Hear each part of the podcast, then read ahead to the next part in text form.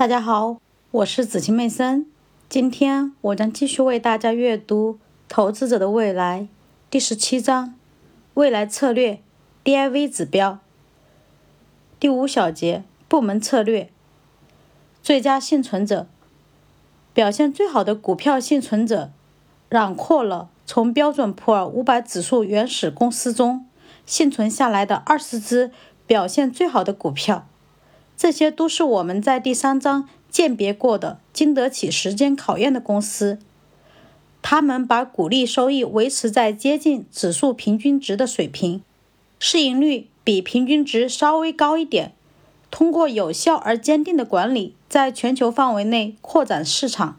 这些公司都是在过去半个世纪里取得成功的、经得起考验的公司。应该注意的是。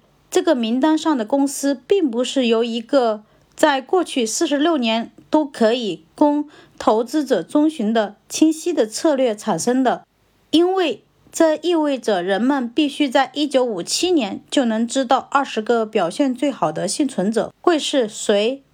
但是他确实指出了，如果投资者成功的找到了在本书中描述的经得起考验的公司。